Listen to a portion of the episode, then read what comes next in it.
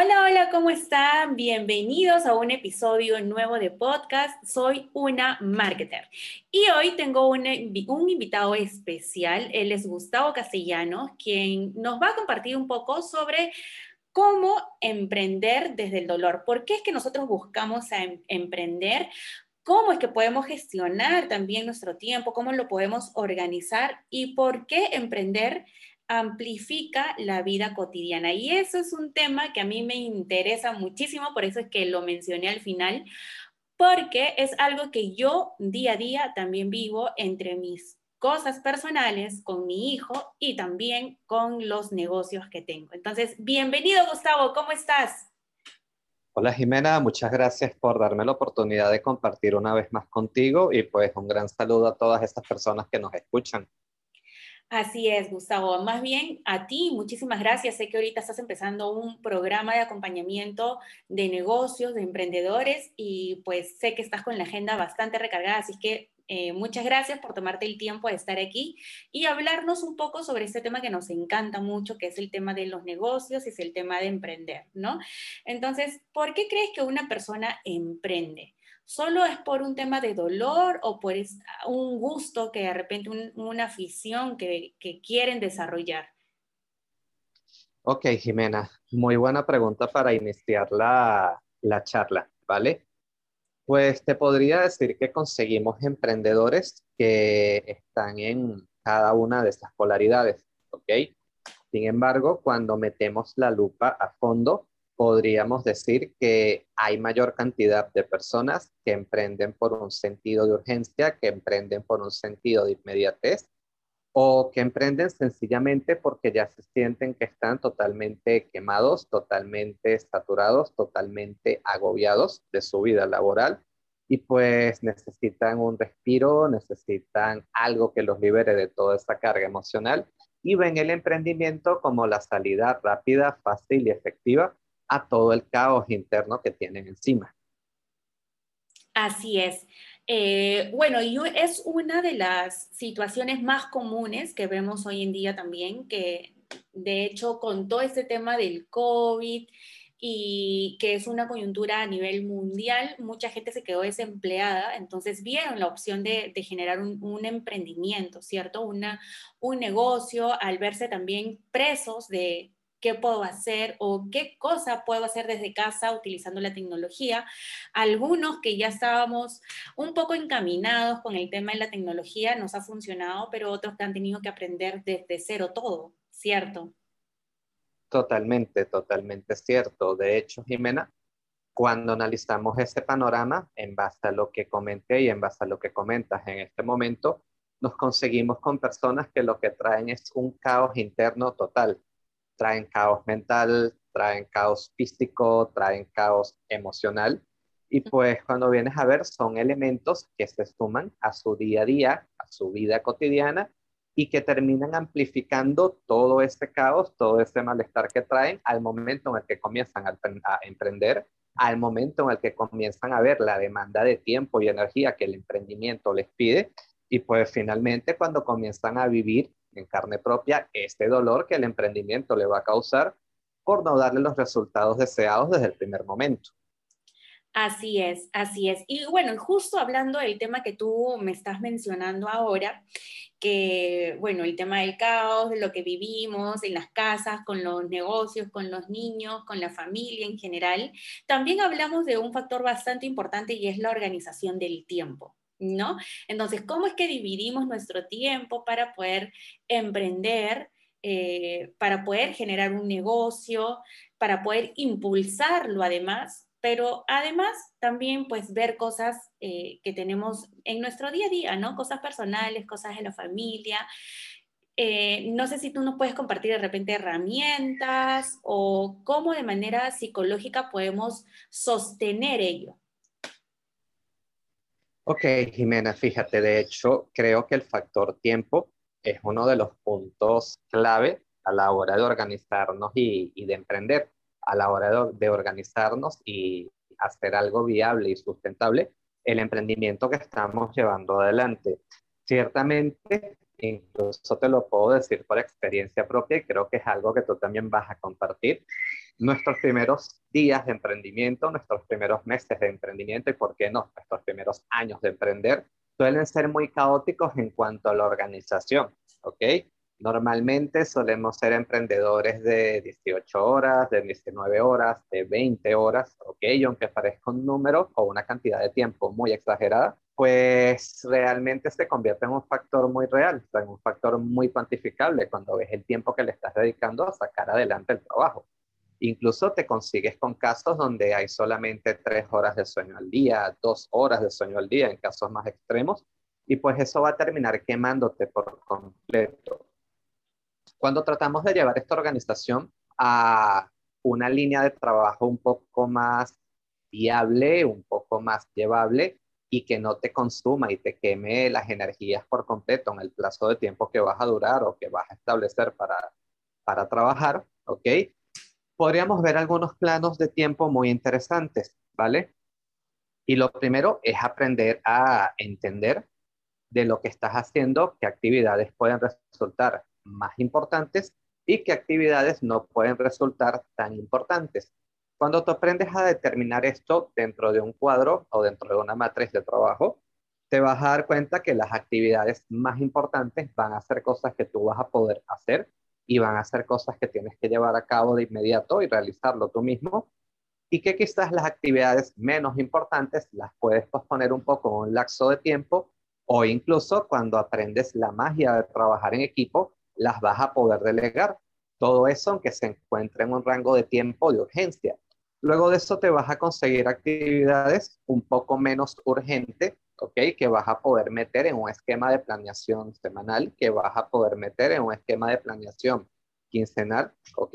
Y que ya lo puedes establecer en base a horas, ya lo puedes establecer en base a horarios. Y son actividades que tú vas a poder decidir netamente. Por ejemplo, decidir en qué horario puedes ponerte a realizar algo interno de tu empresa o de tu emprendimiento que no vaya a afectar directamente el trabajo con un cliente o que no vaya a afectar directamente una reunión que ya tenías pautada.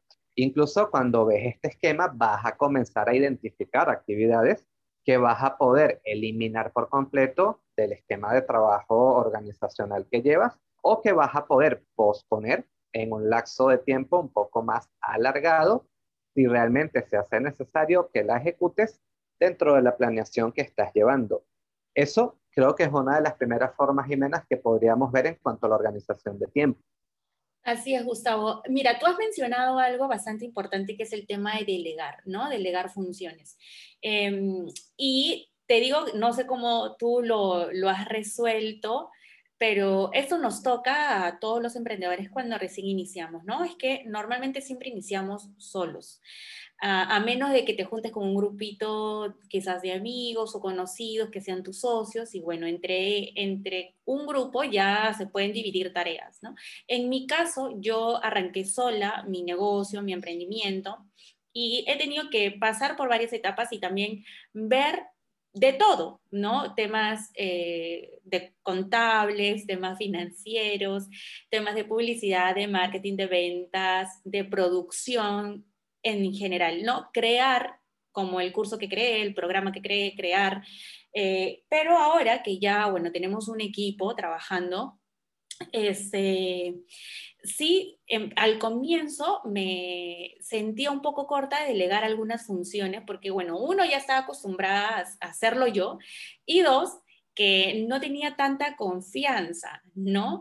Pero ahora he aprendido, ya unos dos años atrás, he aprendido a poder delegar esas funciones y confiar, confiar en que la persona que le he dado ese cargo, pues lo va a hacer, lo, va a funcionar de la misma manera o de repente hasta mejor. ¿No? Entonces, no sé en tu caso cómo, cómo de repente tú iniciaste con este tema de delegar algunas tareas y algunas funciones, porque nosotros podemos hacer muchas cosas solos, ¿vale? Pero eh, siempre nos destacamos por ser buenos en una sola. Entonces, no podemos ver muchas áreas a la vez, sino tenemos que aprender a delegar. ¿Tú cómo veías este tema, Gustavo, de repente al inicio? De repente tú sí empezaste con algunos socios, empezaste solo. ¿Cómo empezaste a delegar algunas funciones? A ver, Jimena, yo te puedo decir que viví este monstruo en carne propia, ¿ok? Este temor a delegar, este temor a formar un equipo. Inicialmente, como nos pasa a la mayoría de los emprendedores y tal cual tú lo dices, arranqué este camino yo solo.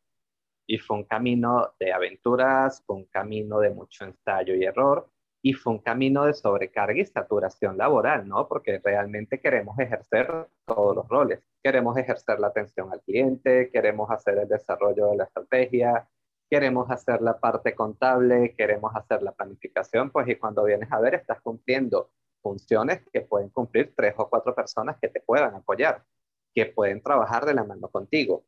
Y pues fue un día donde realmente comencé a plasmar en, en físico todo este estrés que traía acumulado y pasé prácticamente una semana enfermo donde de cierta forma abrí los ojos a la realidad y me dije a mí mismo, yo no puedo continuar así. A este punto se va a ser totalmente insostenible, ¿ok? Y pues fue donde puse todo el asunto en una balanza y me hice la pregunta, ¿quiero realmente crecer? ¿Quiero realmente llevar esto a un siguiente escalón o pienso estar toda la vida como estoy, enfermándome todas las semanas, enfermándome todos los meses? Y pues Jimena, luego de un poco de trabajo interno, luego de un poco de autoevaluación y luego de un poco de análisis, pude ver un poquito de cerca lo que es la magia, por así decirlo, de un emprendimiento sostenible. ¿Qué es la magia de un emprendimiento sostenible? ajustar y acoplar elementos que te van a permitir tener sostenibilidad, que te van a permitir agarrar escalabilidad y que finalmente van a hacer que no te estés enfermando semanalmente. ¿Cuáles son esos elementos? Pues sin duda, el primero es la disciplina que vas a tener con todo el trabajo que vas a realizar.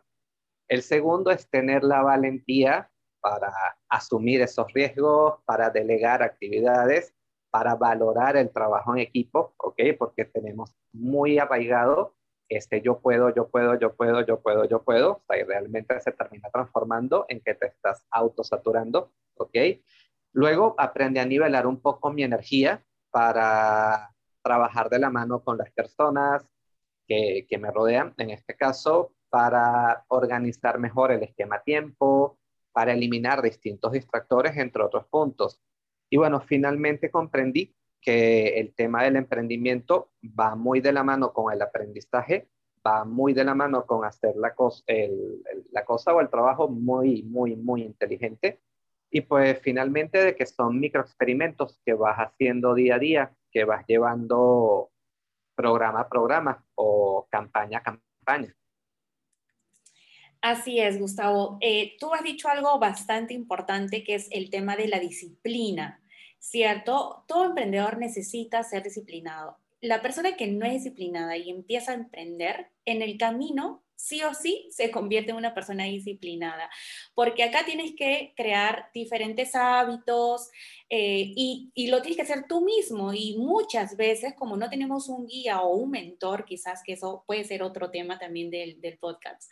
Eh, finalmente empiezas tú a los errores transformarlos y eso también te va, te va originando a que tú mismo pues puedas tener una disciplina y vas aprendiendo cosas como por ejemplo darte un tiempo a ti mismo al comienzo del día, siempre como por ahí lo escuché en una de mis mentoras de negocios, es siempre págate a ti primero. Y no solamente es un tema de pagar con dinero, sino pagarte de repente, pues si te gusta meditar, hacer meditación, si te gusta hacer ejercicio, hacer ejercicio, algo que tenga que ver contigo mismo y con tu crecimiento personal, ¿no? Eso es un manejo también de disciplina con uno mismo.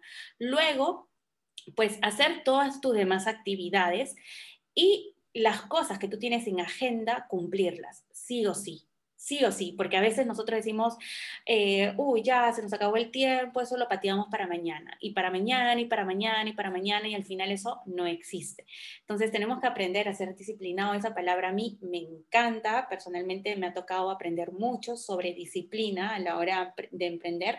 Y algo que también me mencionaste mucho, que es el tema de la valentía. Y yo podría agregarle ahí valentía y carácter también, porque uno tiene que tener carácter y no un carácter solamente para eh, poder delegar funciones, o sea, hacia lo exterior, ¿no? No solamente carácter para de repente dar una orden o mandar o qué sé yo, no, no, no, yo hablo del carácter para uno mismo, o sea, uno tiene que empezar siempre desde, eh, desde donde uno está, ¿no? O sea, si vas a empezar a ser disciplinado, sé disciplinado primero contigo mismo. Si vas a empezar a tener carácter, ten carácter primero contigo mismo. Una frase que a mí me gusta mucho, que lo he leído en diferentes libros y algunos mentores, maestros también me lo han dicho, es que para que tú seas un buen líder, tienes que primero saber liderarte a ti. ¿No?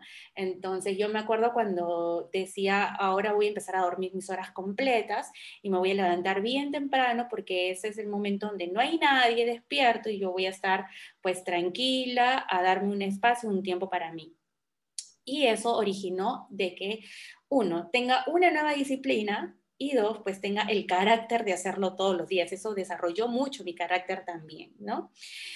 Y como tú también lo has mencionado, nivelar las energías es súper importante también. Van a haber momentos en que de repente nos estresemos demasiado, van a haber momentos en que nos llenemos mucho de, alegría y cada emoción trae consigo una energía diferente. Aprender a nivelarla es bastante importante. Luego ver otras cosas como una buena alimentación, hacer ejercicio, eh, escuchar música que te eleve la energía y muchas otras cosas más que también puede ser parte de otro podcast, eh, no, Gustavo, este, para aprender a nivelar la energía y siempre mantenernos en constante aprendizaje, ¿no? A mí me gusta leer mucho, yo no sé, Gustavo, a ti también, me imagino que te gusta leer mucho. Y, Totalmente. Sí, pero los últimos meses, como ya estamos también por terminar el año y estamos corriendo con varias cosas, no he tenido mucho tiempo de leer, sin embargo, al momento en que yo entreno todas las mañanas a las 6 de la mañana, en ese horario eh, yo digo, ya, esta es una oportunidad de entrenar mi cuerpo, pero también de entrenar mi mente, ¿no? Entonces me pongo a escuchar eh, diferentes podcasts, audios, eh, audios libros, me pongo a escuchar eso en ese momento porque es el espacio también que yo asigno para poder aprender. Como lo dijo Gustavo, es muy importante, todo emprendedor siempre tiene que estar en constante aprendizaje. ¿Cierto, Gustavo?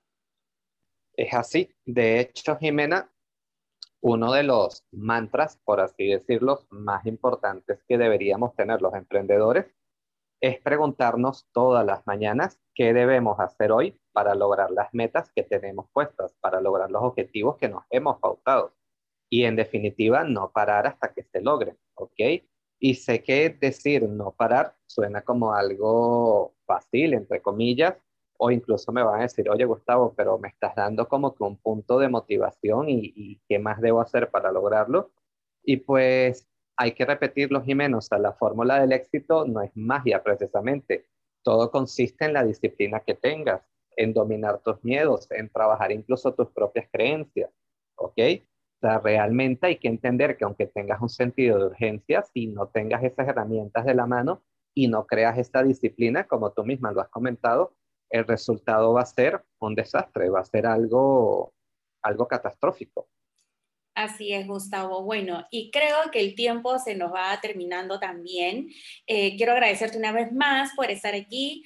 Eh, decirle a la gente, a los oyentes, a las personas que nos están escuchando, que nosotros dos juntos estamos realizando un proyecto que pronto, pronto se lo vamos a entregar porque es un regalo de nosotros para nuestra comunidad, para todo aquello emprendedor que se está lanzando o recién ha sido este año, está dando sus pininos como emprendedor. Entonces ahí estamos desarrollando algo súper chévere para ustedes, para que lo tengan como regalo para que empiecen un nuevo inicio de año para el próximo año y tengan todo muchísimo más claro en cuanto a emprendimiento se refiere. Muchas gracias, Gustavo. Muchas gracias por estar aquí. No sé si quieres decir unas últimas palabras. A ver, Jimena, bueno, inicialmente agradecer nuevamente por el tiempo, por la oportunidad. Como siempre te he comentado, es un gran gusto compartir este espacio contigo.